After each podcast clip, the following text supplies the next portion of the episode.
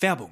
Ich bin Holger Czapitz, Finanzredakteur bei Welt. Meine Kollegen und ich nehmen euch jeden Morgen mit an die Finanzmärkte und wir geben euch Ideen, wie ihr mehr aus eurem Geld macht.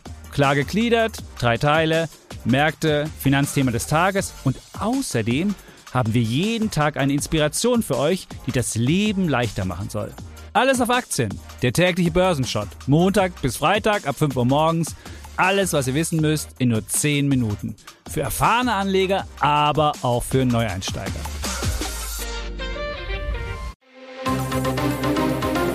Das Bild News Update. Es ist Mittwoch, der 4. Januar und das sind die Bild-Top-Meldungen. Caritas rechnet mit neuer Flüchtlingswelle. Suche nach Corona-Varianten. Behörden untersuchen China-Pipi aus Flugzeugen. Marvel-Superheld Jeremy Renner postet erstes Foto nach Horrorunfall. China wird von einer verheerenden Corona-Welle überrollt. Gleichzeitig hat das Land Ende 2022 die meisten Corona-Beschränkungen aufgehoben, Reisen ins In- und Ausland wieder erlaubt. Doch viele Reisende sind infiziert. Allein letzte Woche waren in Mailand die Hälfte aller Passagiere aus zwei China-Fliegern Corona-positiv. Weltweit wächst seitdem die Sorge vor neuen Corona-Varianten. Eine Konsequenz? Kanada, Österreich und Belgien haben angekündigt, Abwasserproben aus den Bordtoiletten aller Flugzeuge aus China zu untersuchen. Nach der Landung sollen aus den Toilettentanks Proben mit dem Urin der Passagiere abgezapft werden, um sie im Labor auf mögliche neue Corona-Varianten zu analysieren. Bundesgesundheitsminister Karl Lauterbach sieht bislang keine Veranlassung für Maßnahmen, um den Reiseverkehr aus China zu kontrollieren, zu unterbinden oder für eine Testpflicht vor Abreise bzw. nach der Landung. Er drängte auf EU-einheitliche Maßnahmen. Die katholische Hilfsorganisation Caritas International erwartet eine neue Flüchtlingswelle im Ukraine-Krieg. Wenn die Infrastruktur weiter zerstört wird und die Temperaturen sinken, werden die Menschen in einigen Bereichen keine andere Wahl haben, als zu gehen, sagt der Ukraine-Teamchef Gernot Kraus in Freiburg. Wir rechnen damit, dass es wieder eine Welle geben wird. Millionen Menschen mussten das kriegserschütterte Land bereits verlassen. Unter den Zurückgebliebenen sind nach Einschätzung von Kraus viele ältere Frauen. Sie werden gehen müssen, das puffert erstmal das Land ab, aber es erhöht den Druck auf die Nachbarländer, auch auf uns. Der UNO-Flüchtlingshilfe zufolge leben fast 8 Millionen Ukrainer als Flüchtlinge in europäischen Ländern. Mehr als 6,5 Millionen seien Vertriebene im eigenen Land. Ein echter Superheld meldet sich zurück ins Leben. US-Schauspieler Jeremy Renner sendet ein Lebenszeichen aus dem Krankenhaus. Der Avengers-Superstar postete am Dienstagnachmittag ein Foto, das seinen Fans auf der ganzen Welt Mut macht. Noch sind die Verletzungen durch seinen furchtbaren Schneepflugunfall deutlich zu sehen. Renner trägt einen Patientenkittel, ein durchsichtiger Schlauch ist an seiner Nase befestigt. Der 51-Jährige hat wirres Haar, seine Brille hängt ihm schief im Gesicht. Sein linkes Auge ist blutunterlaufen, scheint angeschwollen zu sein. Trotz großer Blutergüsse auf der linken Gesichtshälfte können Freunde, Familie und Fans aufatmen, denn Renner geht es besser. Auch die knappe Bildunterschrift zeigt, dass der US-Amerikaner sich langsam von seinem Unfall ein Neujahr erholt. Ich danke euch für die freundlichen Worte. Ich bin jetzt zu kaputt, um zu tippen, aber ich sende Liebe an euch alle, schrieb Brenner an seine 18,5 Millionen Follower bei Instagram. Der letzte der drei Astronauten, die 1968 beim ersten bemannten Apollo-Raumflug für elf Tage die Erde umkreisten, ist tot. Walter Cunningham starb am Dienstag im Alter von 90 Jahren in Houston, wie die US-Raumfahrtbehörde NASA mitteilte. NASA-Chef Bill Nelson würdigte Cunningham als Entdecker, der mit seinen Kameraden den Weg für die heutige Artemis-Generation geebnet habe. Am 11. Oktober 1968 war Cunningham unter dem Kommando von Walter Shearer und mit Don Fulton Isley zu der elftägigen Apollo 7 Mission ins All gestartet. Die Mission wurde für die NASA ein Erfolg. Die vielen Tests lieferten wichtige Informationen, wodurch auch der Weg für die Mondlandung ein Jahr später geebnet wurde. Bei der Apollo 7 Mission stand viel auf dem Spiel. Rund anderthalb Jahre zuvor waren beim Brand der Apollo 1 Kapsel während einer Übung drei NASA-Astronauten ums Leben gekommen. Und jetzt weitere wichtige Meldungen des Tages vom Bild Newsdesk. Riesenklatsche für den Trump-Vertrauten Kevin McCarthy bei der Wahl zum Sprecher des Repräsentantenhauses. Der Fraktionschef der Republikaner wollte sich am Dienstag bei der ersten Sitzung des neu gewählten Kongresses zum Vorsitzenden der Parlamentskammer wählen lassen. Dann die Sensation. Er verlor den ersten Wahlgang und erreichte keine Mehrheit. Dass es mehr als eine Abstimmung gibt, ist zuletzt vor 100 Jahren passiert.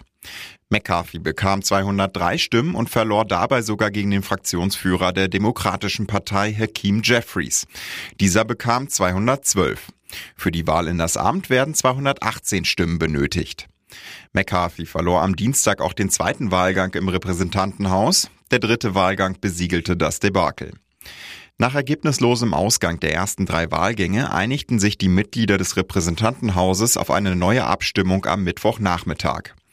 Bis ein neuer Vorsitzender gekürt ist, geht im Repräsentantenhaus nichts. Nicht einmal neue Abgeordnete können vereidigt werden. Die Welt trauert um Papst Benedikt XVI. Am Donnerstag findet die Trauerfeier in Rom statt. Anschließend wird sein Leichnam in der Papstgruft beigesetzt. Bild sagt, welche Geheimnisse Benedikt mit ins Grab nimmt. Im Februar 2013 trat Josef Ratzinger als Oberhaupt der katholischen Kirche zurück. Als Grund für diesen historisch völlig ungewöhnlichen Schritt nannte der Papst seine schwache körperliche Verfassung. Über Druck rivalisierender Gruppen im Vatikan wurde öffentlich nie Handfestes bekannt. Einflussnahme auf den Papstrücktritt hätte diesen auch nach Kirchenrecht unwirksam werden lassen. Verschwörer gegen den Papst werden aus der Kirche ausgeschlossen. 2012 beauftragte Papst Benedikt eine Kommission bestehend aus drei Kardinälen zur Aufklärung des Skandals um heimlich kopierte Papstakten. Was sie angeblich unter anderem zutage förderten, Informationen über sexuelle Netzwerke einflussreicher Geistlicher, systematische Vertuschung von Missbrauch und dunkle Geldflüsse. Nur zehn Tage nach der Wahl von Franziskus trafen sich der alte und der neue Papst in Castel Gandolfo, der Sommerresidenz der Päpste. Bei dem Treffen übergab Benedikt seinem Nachfolger eine große Kiste. Der Inhalt die Ermittlungsberichte der von ihm beauftragten Kardinäle. Doch Franziskus hält die Akten geheim. Neuer Wirbel um einen alten Zoff. Seit Jahren läuft in Berlin ein Prozess, in dem Schlagersänger Michael Wendler von der Musikverwertungsgesellschaft GEMA satte 42.825 Euro fordert. Während seiner Insolvenzzeit hatte Wendlers Ex-Frau Claudia Norberg bei der GEMA angegeben, die Verfasserin von 176 seiner Lieder zu sein.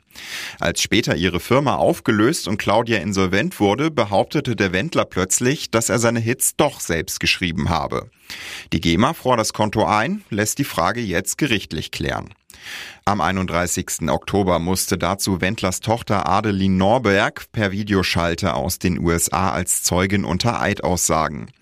Sie gab an, dass ihr Vater der Urheber der Songs sei. Aber stimmt das wirklich? Als der umstrittene Sänger Michael Wendler seine größten Hits wie Sie liebt den DJ und Nina hatte, war Heiko Schulte-Siering dessen Manager. Der rechnet nun schonungslos ab. Schulte-Siering nennt Adelins Aussagen völlig unglaubwürdig. Er behauptet jetzt gegenüber Bild, Adeline hat meiner Ansicht nach für ihren Vater vor Gericht gelogen. Ich weiß mit Sicherheit, dass Michael keine Noten lesen kann, geschweige denn schreiben oder korrigieren. Mega-Empfang für den Megastar. Saudi-Club Al-Nasr FC hat am Dienstagabend mit einer riesigen Show seinen Neuzugang Cristiano Ronaldo vorgestellt. Knapp 20.000 Fans versammelten sich im Mursol Park in der Hauptstadt Riyadh, um den Portugiesen zu empfangen. Um 17.24 Uhr wird Ronaldo den saudischen Journalisten vorgestellt. Dabei leistet sich Ronaldo einen peinlichen Versprecher. Auf die Frage, dass viele Experten den Wechsel als sportlichen Abstieg sehen, antwortet Ronaldo, es ist nicht das Ende meiner Karriere nach Südafrika zu kommen. Der Fußball hat sich geändert, ich möchte mich verändern. Es ist mir egal, was die Leute sagen. Bitte was? Südafrika? Weiß Ronaldo etwa nicht, wo er unterschrieben hat? Zumindest hat er sich offenbar noch nicht so detailliert mit dem Land seines Arbeitgebers auseinandergesetzt. Auf die Frage, ob er verstehen kann, warum er für den Wechsel kritisiert wird, sagt Ronaldo, dieser Vertrag ist einzigartig, aber ich bin auch ein einzigartiger Spieler.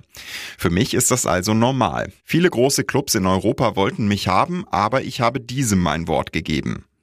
Das nächste Spiel von Tabellenführer Al-Nasser steht am Donnerstag um 16 Uhr deutscher Zeit gegen Altay an.